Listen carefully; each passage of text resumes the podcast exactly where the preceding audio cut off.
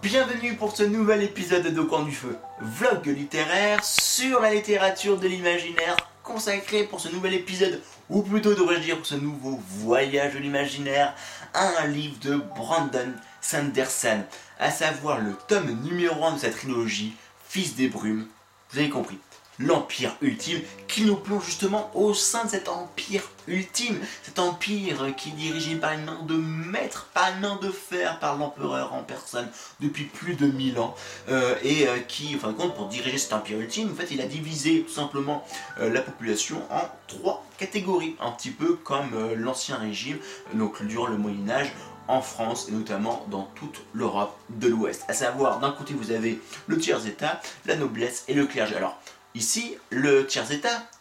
ou les serfs, bah, sont des esclaves, sont des choses qui sont la possession, en fin de compte, exclusive de l'empereur et qui les fournit en fin de compte aux nobles. Ce qui fait comme ils sont des choses, comme sont des objets, comme ce sont des choses disposables, eh bien on peut les tuer, on peut les quick comme on entend, en tout cas si on est noble. Ça veut dire que bah vous avez une plantation, vous voulez que vos scats travaillent bien et euh, durement, donc vous devez enlever la suie qui tombe tous les jours euh, du ciel parce que on est dans un monde très grisâtre, hein, qui où fait très gris, où euh, bah, c'est très morne, etc. Et eh bien, pour que les plantes puissent bien, en fin de compte, pousser, il faut enlever tout le temps cette suie qui tombe euh, du, ciel ou euh, issue de la brume qui tombe euh, chaque soir la nuit tombée, et eh bien ce qui fait que si un jour un de vos ska n'arrive pas fin de compte, à se lever ou à faire le travail comme il faut, et eh bien quick, un jour vous, vous êtes noble, vous promenez dans une capitale ou dans une ville quelconque, il y a un ska qui regarde bizarrement, et eh bien quick, un jour vous êtes en fin de compte, voilà, vous, vous êtes un homme, vous voulez tirer un bon petit coup, et bien vous prenez une ska, vous tirez votre coup, et après, quick, et voilà, voici le monde dans lequel euh, bah, nous vivons, ou dans lequel vivent les ska, je peux vous dire. Il fait pas bon d'être un ska dans ce monde. Et euh, enfin, vous avez euh, bah, le clergé qui est composé de deux catégories différentes, à savoir les obligateurs qui font plus côté administratif, et vous avez les, inquisiteurs qui, rien que ce nom-là, dégagent une aura maléfique, hein, parce que bah, les inquisiteurs, hein, c'est ceux qui vont brûler les sorcières, notamment durant la Renaissance, et ils ont à la place, en plus à la place des yeux, ils ont des clous. Donc quand ils vous regardent, en fait, ils vous regardent pas avec des yeux, il n'y a aucune empathie. Et à la place, c'est le fer, c'est le métal qui gouverne, donc c'est l'empereur. Vous avez la pétoche. Et euh, voilà, donc vous avez ça, ils sont vraiment au service, un corps et âme, c'est qu'à le dire, de leur maître, de leur empereur, de leur dieu en personne. Et dans ces belles réjouissances, nous allons rencontrer deux individus, deux ska, qui vont avoir une mission souhaite renverser l'Empire ultime. leur souhaite bon courage. Alors, ces deux cas qu'on va rencontrer, c'est Vin et Kelsier. Et au fait, tous les opposent, notamment hormis le fait qu'ils soient des ska. D'un côté, vous avez Vin qui est une femme, et d'un autre côté, Kelsier qui est donc un homme. Vin est une adolescente qui va bientôt rentrer dans l'âge adulte, alors que Kelsier est dans la fleur de l'âge, c'est-à-dire qu'il est ni trop vieux pour euh, ne pas être capable de faire ce qu'il a envie de faire, et ni trop jeune pour avoir la sagesse de faire ce qu'il entreprend de faire. Si vous n'avez pas trop compris ce que j'ai dit, c'est pas grave, repassez la, cette partie de vidéo d'épisode, vous comprendrez mieux, ça a du sens, je vous le garantis. Bref, euh, Vin, elle a eu une enfance traumatisante puisqu'elle a été, en fait, sa, mère euh, a été tuée et c'est son grand frère qui l'a élevé, qui, va, qui l'a éduqué en entrant dans des gangs de voleurs de ska, etc., de, de gang, gang, etc. Sauf que, eh bien, il n'arrêtait pas de, lui dire, en fin de compte, à Vin, bah, attention, tout le monde va te manipuler, tout le monde va te trahir, tout n'aie confiance en personne, euh, tout le monde va te trahir, tout le monde va te manipuler, etc. En boucle, en boucle, en boucle, ce qui fait que une partie du livre, on va avoir la petite voix euh, de Vin qui va prendre la voix de son grand frère qui va arrêter, qui, va pas arrêter de lui dire bah attention, ils vont te trahir, attention, ils te cachent quelque chose, attention, ne fais pas confiance à eux, etc. et compagnie. Alors que c'est tout l'inverse, il est orgueilleux, arrogant, il est de lui-même, il a énormément confiance en ses coéquipiers. Et euh, voilà, ce qui fait que les deux vont, en fait, compte, vont apprendre l'un de l'autre. Et euh, ce qui est intéressant, c'est que Vin va apprendre à faire confiance aux autres et en fin de compte pour elle, Kelsier est une sorte de père de substitution, et Kelsier, lui, en voyant Vin, va prendre Vin comme étant la fille qu'il aurait dû avoir, qu'il aurait pu avoir, et euh, il va faire plus attention à elle, il va, à travers Vin, essayer d'avoir, enfin, d'être un peu moins imbu lui-même, faire plus attention à son entourage, ou tout du moins à Vin, et donc à l'objectif qui se sont fixés les deux, plutôt que, que Kelsier hein, a fixé à Vin et à un ensemble d'autres ska. Et euh, ce qui fait que, eh bien, voilà, j'ai beaucoup aimé cette partie-là. Et en plus, ça a une conséquence, un corollaire, c'est qu'au fait, euh, à l'instar de la ville sans de, de Léonard de Villepoix, euh, fait, vous, comme vous avez deux histoires différentes, vous avez au fait bah, deux quêtes, sous-quêtes différentes vous avez, ou en tout cas deux péripéties différentes, dans le sens où en fait Kelsier lui il va vouloir marquer l'histoire, euh, il va vouloir graver son nom dans le marbre, dans l'histoire avec un grand H, puisque bah, il va bientôt, fin de compte, il va bientôt atteindre un âge où il pourra plus faire tout ce qu'il a envie de faire, et donc s'il veut faire un grand coup, s'il veut marquer l'histoire, c'est le moment ou jamais. Et d'un autre côté, bien comme elle est une adolescente bientôt dans l'âge adulte, et eh bien donc fin d'adolescence, début de l'âge adulte, eh bien euh, en fait elle va avoir le droit à une romance, une sorte de romance. Et alors bon, je suis pas fan des histoires de romance, mais là, bon, c'est pas trop dérangeant dans ce livre-là tout du moins, ce qui fait que, eh bien voilà, ça m'a pas trop euh, marqué. Et, euh, c'est vrai que bon, si vous êtes pas trop fan d'une histoire de romance, il y en a un petit peu, mais c'est pas trop dérangeant encore. Donc, ce qui fait que voilà, je, moi ça m'a pas vraiment trop déplu cette partie-là. Et euh, ce qui fait que bah là, c'est ces deux protagonistes que nous allons découvrir, que nous allons suivre tout le long de cette histoire, enfin deux. Il y en a un troisième au fait, que je vous ai caché jusqu'à présent, et qui lui au fait va se cacher en début de chapitre. En fait, en début de chaque chapitre, vous avez en fait, alors je sais pas que le nom, euh, le nom euh, littéraire de ce genre de de choses, mais vous avez en début de chaque chapitre des, des, petits paragraphes hein, où en fait c'est, on va voir que c'est quelqu'un du passé, il semblerait être l'empereur lui-même, qui relate son ascension pour atteindre le poste, hein, pour atteindre le pouvoir absolu. Et euh, ce qui fait que euh, eh bien, j'ai beaucoup aimé la manière dont ici l'auteur a pris euh, compte cette cette chose, hein, donc le fait de, de, raconter un peu de l'histoire, un peu de, du lore, du world building en début de chapitre sans que ça fasse directement, sans que ça soit l'histoire à part entière qu'on suit à travers Vin et Kelsier, euh, un peu comme euh, dans, dans Dune de Frank Herbert de, Fondation Isaac ou encore dans euh, le cycle du siffle de Patrick K. Detney pour un truc fantasy un peu plus contemporain, et ce qui fait que le fait de, raconter en fait, une autre histoire euh, que les histoires que nous pouvons suivre euh, à travers enfin, ces, ces, petits préambules, j'ai beaucoup aimé ça parce que dans, dans Patrick Cadetney, dans, dans, le cycle de cycle de Patrick Cadetney, en fait c'était un moyen de, de, planter le décor euh, de l'histoire qui va suivre dans le livre qu'on lit, en fin de compte du cycle alors que en fin de compte dans, dans Dune de Frank Herbert ou Fondation de Isaac Asimov, c'était un moyen de raconter le lore, en tout cas de raconter soit une partie de l'avenir, soit une partie du passé, mais de manière assez, euh, euh, froide, assez encyclopédique, euh, de, leur de leur monde qu'ils ont inventé. Et là, donc j'ai beaucoup aimé, il y a un jeu qui se passe avec, avec, cette entrée qui m'a plu et que, voilà, qui, m'a montré que le livre, hein, c'est vraiment quelque chose que bah, l'auteur euh, peut utiliser comme bon lui semble et en fait qu'il n'a de limite que les limites qu'il s'impose à lui-même. C'est un truc que j'ai vraiment aimé ici. Et puis bien entendu, hein, j'ai parlé de l'histoire, mais ici l'histoire, je me suis posé la question durant tout le livre, mais où est-ce, que ça se passe cette histoire-là? Est-ce que c'est vraiment en fait du, fantasy médiéval, la médiéval fantasy plutôt, ou est-ce autre chose? Parce que c'est vrai que quand on voit cette suite, justement, comme je le disais tout à l'heure, euh, qui tombe, euh, cette, atmosphère assez triste, assez pesant, qui me fait un peu penser à ce décor que des villes hein, lors de la révolution industrielle, donc en France, en, en, Angleterre, pourquoi pas en Allemagne et aux États-Unis, qui étaient très pesant, très très lourd, où il y avait beaucoup de vapeur, avec du charbon hein, qui venait polluer l'atmosphère. Euh, et ce qui fait que eh bien, euh, cette chose déjà fait en sorte qu'on a l'impression qu'on va déjà, enfin il y a des choses qui sont convoquées de cet imaginaire du, euh, de l'industriel, hein, donc, du, du, début de l'industriel. Et puis également il y a l'architecture du palais impérial qui est très très très gothique ou en tout cas on voit vraiment des, tours qui, lacèrent le, ciel et qui est très imposant, qui nous renvoie une image assez lourde ou en tout cas à une atmosphère assez pesante au, sein de ce palais impérial et qui me fait penser également en fait à euh, Bloodborne, hein. donc euh, Bloodborne Euh, pour euh, déjà je vous montre un, un, petit peu un, décor de Bloodborne qui est un jeu euh, vidéo. Alors je suis pas très fan de jeux vidéo mais bon je suis tombé sous le charme des jeux vidéo et de l'imaginaire hein, des jeux vidéo du studio From Software qui fait des jeux vidéo incroyables. Et donc ici donc ça donc Bloodborne c'est un jeu qui est un qui se passe dans durant on peut l'imaginer une sorte de 19e siècle où tout est permis hein, donc avec donc la révolution industrielle avec l'âge euh, bah, de la découverte, de l'exploration et j'en passe des meilleurs, de l'occultisme et compagnie. Et euh, ce qui fait que, enfin, du, néo, du occultisme, si veux le dire ainsi, et donc du néo-gothique, et donc de beaucoup de néo-trucs. Et euh, ce qui fait que, eh bien, euh, j'ai beaucoup aimé ici, euh, bah voilà, cet imaginaire, et c'est vrai que je suis tombé de plus en plus amoureux de cet imaginaire, de cette période de l'histoire, avec Lovecraft, avec beaucoup de choses, etc. et compagnie. Et donc voilà, donc c'est pour ça que j'ai voulu faire un peu un, lien entre le livre ici, qui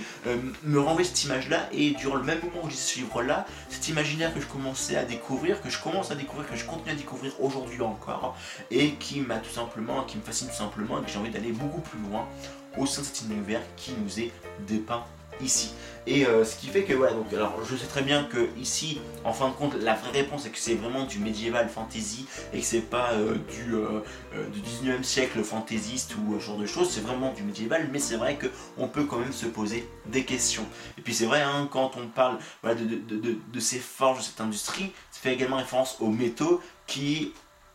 euh, la base, hein, le, socle de base hein, de la magie, qui est une des raisons pour lesquelles j'ai lu, j'ai voulu découvrir cette histoire, dans le sens où, au fait, euh, une des raisons, une des choses qui se passe quand on veut créer des histoires, quand on lit des histoires, c'est que, eh bien, euh, pour que la magie, ou la magie a une importance vraiment au sein de cette histoire-là, c'est que il faut arriver à maîtriser cette magie-là, il faut lui créer donc une structure, des règles pour éviter euh, bah, que l'auteur, si on est auteur, bah, de, euh, bah, de se perdre dans la magie, de faire des choses incroyables et que en fait, la magie, euh, à travers ces choses incroyables, va détruire l'histoire qui est le socle même, enfin qui est la base même hein, de ce qu'on a envie de proposer à notre euh, lectorat ou ce qu'on a envie de tout simplement inventer. Et ce qui fait que le fait de vouloir se créer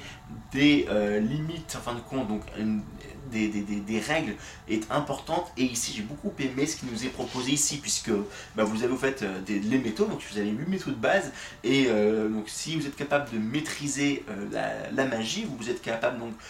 typiquement de, manipuler euh, un de ces euh, huit métaux. Et donc vous allez l'avaler et vous allez le brûler. Et ce qui ça va vous permettre d'avoir des pouvoirs de façon variée en, en, fonction du métal que vous brûlez. Vous avez euh, des métaux plus physiques vous avez des métaux plus psychiques ou des métaux plus de manipulation. Et euh, donc de ces, de ces différents métaux vous allez pouvoir en fin de compte euh, faire différentes manipulations. Et si vous êtes capable de brûler euh, deux métaux différents c'est à dire que vous êtes un fils des brumes dit autrement c'est à dire que vous êtes capable de, maîtriser de manipuler tous les métaux possibles et les pouvoirs sous-jacents à ces métaux. Et donc vous êtes un fils des brumes puisque votre seconde vie votre vraie vie si j'ose le dire ainsi c'est dans les brumes dans la nuit en fin de compte puisque la nuit la brume tombe et donc en fin de compte il y a plus de choses qui se passent dans la brume parmi les nobles etc et euh, voilà c'est une des raisons en fait qui différencie les ska des nobles c'est que bah, en fait, les nobles ne doivent pas avoir peur de la nuit alors que les ska eux ils en ont peur et c'est un, cause justement de cet allotement, c'est de ce, cette utilisation de ce, de ce pouvoir. Et euh, ce qui fait que, voilà, si je reprends euh, le, table, le tableau récapitulatif euh, de cette magie, en fait, bah, j'ai beaucoup aimé voilà, cette, ce jeu de, voilà, de d'un côté vous avez ce qu'on appelle des métaux internes, donc c'est les, les, métaux purs, comme par exemple le fer, l'étain, le laiton, le cuivre, et vous avez les métaux externes qui sont les alliages issus, hein, les alliages principaux des métaux purs, comme par exemple l'acier pour le fer, euh, le potin pour l'étain, le bronze pour le cuivre, etc. Et j'ai beaucoup aimé cette partie-là, et puis le fait que justement, vous avez ce jeu de, bah, euh, de métal interne, de métal externe. Alors, interne et externe, je pense que euh, le terme n'est pas vraiment approprié, il faut mieux utiliser l'autre terme qui est employé dans ce livre-là, à savoir les métaux de poussée et de traction. Les tractions, ce sont donc les, métaux internes, donc ce qu'on va en fin de compte faire en sorte de, bah, de, traction, en fin de compte on va faire venir en fait à, nous, si les bonnes choses, alors que pousser, donc c'est les métaux externes, c'est qu'on va, nous, notre corps va manipuler au fait les choses euh, qui sont autour de nous. Fait traction dit autrement, c'est ce qu'on va, euh, notre, notre, notre corps va, en fait, va, faire plier une partie euh, du monde qui nous entoure, certaines règles de base du monde qui nous entoure ou des règles de notre propre corps, alors que bah, en fait, les métaux de, pousser, donc les, alliages, c'est ce qu'en fait on va, on va vraiment en fin de compte pousser la réalité. Quoi. Comme par exemple, ce qui est vraiment impactant pour savoir la différence, c'est les métaux de fer et d'acier. Le fer permet en fin de compte de, de, de permettre de faire venir les, euh, les métaux à nous, alors que euh, l'acier va permettre de les faire pousser. Et c'est comme ça qu'on va voir en fait, des combats aériens où en fait, vous allez voir des fils de brume qui vont pouvoir, en fin de compte, voilà, de, grâce au pousser et traction, de voler, de léviter euh, dans les airs et avoir des combats qui sont quand même assez bien, qui sont qu'on peut facilement les imaginer et qui seraient vraiment sympas à, mettre en, scène en point de vue série ou film. Et je crois même qu'il va y avoir une série qui va sortir bientôt sur les Fils des Brumes. Bref, euh, j'ai beaucoup aimé cette partie-là et c'était intéressant de comprendre une des manières de, bah, gérer euh, bah, euh, une magie ou de créer une magie vraiment qui soit vraiment en cohérence complète avec le monde qui nous entoure, avec le, décorum hein, du monde qui nous entoure. Alors quand même, petit problème quand même que je, que j'ai reproché ce livre-là, c'est que fait, les inquisiteurs et euh, obligateurs, euh, une de leurs tâches, c'est de repérer les Sky qui sont capables d'utiliser la magie. Parce qu'au fait, quand je disais tout à l'heure que euh, bah, quand les nobles veulent tirer un coup et que bah, après ils doivent au fait zigouiller la femme qui qui a pu leur donner du plaisir, et eh bien en fait c'est pour éviter que cette femme, cette Ska en fin de compte, euh, puisse engendrer un fils qui soit qui ait du sang noble et donc qui soit capable d'employer, d'utiliser la magie, l'allomancie. Sauf qu'on va rencontrer dans cette histoire énormément en fin de compte euh, de ces euh, qui sont capables d'utiliser l'allomancie et je me suis dit que bah euh, en fait il y en a tellement que j'ai l'impression que ils font du mauvais travail, les obligateurs, les inquisiteurs ou que en fin de compte l'auteur a mal géré cette partie là de, la chose et qui fait que eh bien il s'est un peu laissé emporter par, par son histoire ou qu'il n'a pas trouvé d'autres moyens d'être capable de rendre son histoire cohérente par rapport à tout ce qu'il a pu développer euh, en amont. Et euh, c'est vrai que, euh, fin de compte, quand on regarde après, quand on essaie de prendre recul par rapport à ça, on se dit que statistiquement, il n'y en a pas tant que ça, mais quand même, je veux dire, il y en a quand même pas mal, et d'autant plus que quand on comprend que pour être capable d'utiliser l'allomancie, la magie, il faut avoir eu en fait une scène, un déclic, c'est-à-dire une scène horrible qui se passe en face de soi, typiquement la mort de quelqu'un sous ses yeux, de, voir quelqu'un se faire tuer sous ses yeux ou la mort de quelqu'un sous ses yeux, ce qui fait qu'on peut se poser comme, question que peut-être qu'il y a d'autres cas euh, qui, sont, euh, qui, ont cette, possibilité au sein d'eux, mais qui n'ont simplement pas encore eu l'occasion, fort heureusement si j'ose le dire ainsi, euh, d'avoir leur pouvoir qui se révèle à eux. Mais bref, hein, globalement ce livre-là, il m'a simplement plus envoûté. 900 euh, pages, un beau petit bébé quand même que j'ai lu en à peine 3 semaines alors que je suis pas un lecteur très rapide. Euh, pour, à titre de comparaison, euh, Gagner la guerre était un livre de plus de 1000 pages, donc 100 pages de différence avec ce livre-là que j'ai lu pendant 4 à 5 semaines. Donc, alors que 100 pages, ça me fait à peine 3-4 jours normalement. Enfin 4 jours c'est quand je suis pas en forme, ou que j'ai pas forcément envie de, lire un livre. donc voilà, donc, pour vous dire que le livre il m'a vraiment, vraiment, vraiment happé mais cela tient aussi du fait que la prose est moins compliquée, c'est une, prose beaucoup moins charnue qu'un euh, Jean-Philippe Jarowski ou qu'un Stéphane Plateau, ce qui fait que eh bien, voilà, c'est beaucoup plus accessible et donc il se laisse lire beaucoup plus facilement. Euh, alors que, alors bon, même si on peut relire certains passages pour mieux les comprendre par rapport à la magie, entre autres, mais pour le reste, ça se lit très très très très facilement. Et c'est pour ça que, en termes de conseils, je le conseillerais en fin de compte à toute personne qui aime lire déjà, même si c'est occasionnellement. Si vous souhaitez en fin de compte, euh, voilà, si euh, vous souhaitez passer un, une autre étape en termes de lecture, vous souhaitez lire beaucoup plus, de manière beaucoup plus régulière ou autre, ça peut être un moyen en fin de compte de vraiment vous tenir en, haleine et de, de, plus lâcher le livre et de le lire tous les jours pour, pour découvrir la suite de l'histoire parce que ça elle en vaut vraiment la chandelle. Alors bien entendu j'ai une autre question euh, qui me pose ici, qui se pose ici plutôt devrais-je dire, c'est que euh, est-ce que j'ai envie de lire la suite? Eh bien pas vraiment, enfin en fait en fin de compte pour le moment j'ai pas forcément envie de lire la suite parce que il me semble que ce premier livre se suffit à lui seul, se suffit à lui-même plutôt et que j'ai pas forcément envie de, voilà, de, m'acheter, euh, de me procurer le, tome numéro 2, savoir le puits de l'ascension et le troisième tome, le héros des siècles parce que bah je trouve que bah, cette histoire est vraiment intéressante, mais euh, j'ai pas envie d'aller plus loin parce que du fait de cette histoire de romance qui commence, voilà, on a vu un peu une partie hein, de cette histoire de romance entre Vin et quelqu'un d'autre, euh, de que je tirais le nom pour le moment, même si c'est au bout d'un moment, vous le verrez très rapidement au l'histoire, mais bref, et euh, eh bien, voilà, je c'est un peu pesant, etc. Et je me dis, voilà, il faut, c'est pas un truc que j'aime bien et que j'ai peur que ça prenne trop le pas sur euh, au moment donné dans l'histoire. Ceci conclut donc cet épisode d'Au du feu. Euh, j'espère que cela vous plaît et si ça vous plaît, bien n'hésitez pas à me le faire savoir et à, et le faire savoir autour de vous en partageant, en likant, en vous abonnant, etc. J'en passe des meilleurs. Et également à commenter, à laisser des petits commentaires pour que je puisse vous répondre, qu'on puisse continuer cet échange en fin de compte sous les audios, vidéos et autres épisodes que je peux faire. Et sur ce, je vous dis à très bientôt pour de prochains voyage de l'imaginaire.